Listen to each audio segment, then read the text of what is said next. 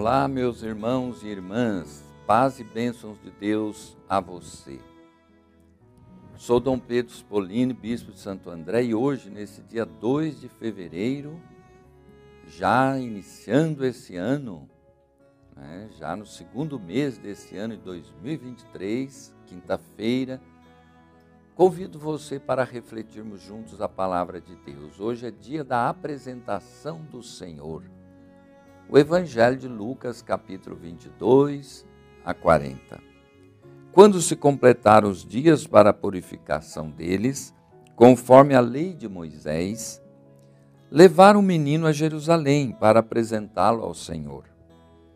Tal como está escrito na lei do Senhor, todo primogênito do sexo masculino será consagrado ao Senhor.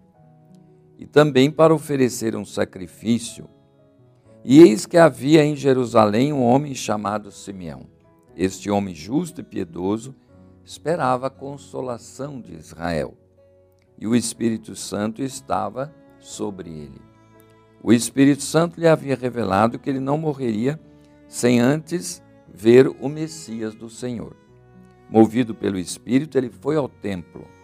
Quando os pais levaram o menino Jesus para cumprir o costume da lei, a respeito dele, Simeão tomou a criança nos braços, louvou a Deus e disse: Agora, Senhor, podes deixar teu servo partir em paz, segundo tua palavra, porque meus olhos viram a tua salvação, que preparaste diante de todos os povos, luz para iluminar as nações e glória do teu povo, Israel.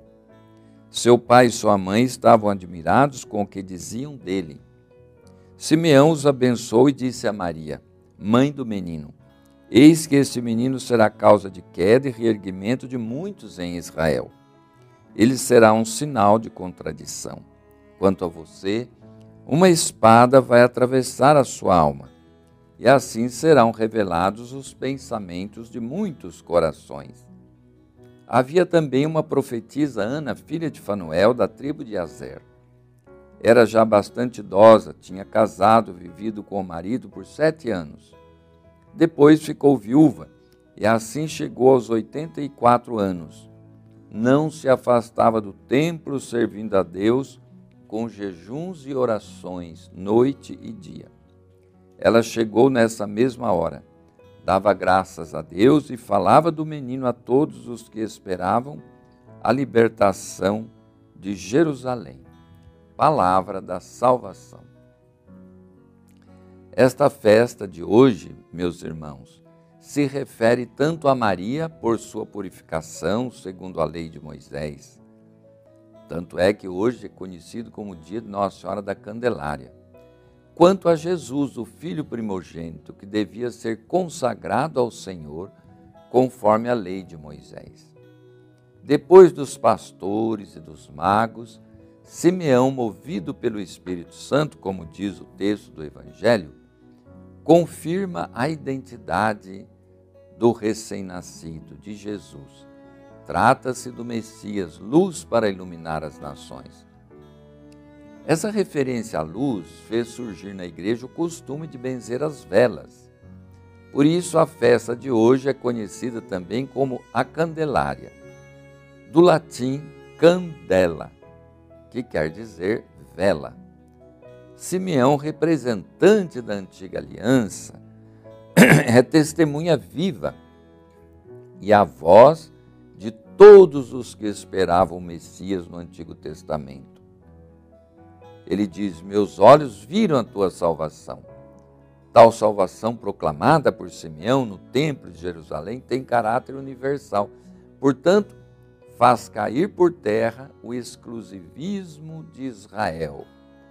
Em Jesus, Deus se revela a todas as nações, não só a uma nação.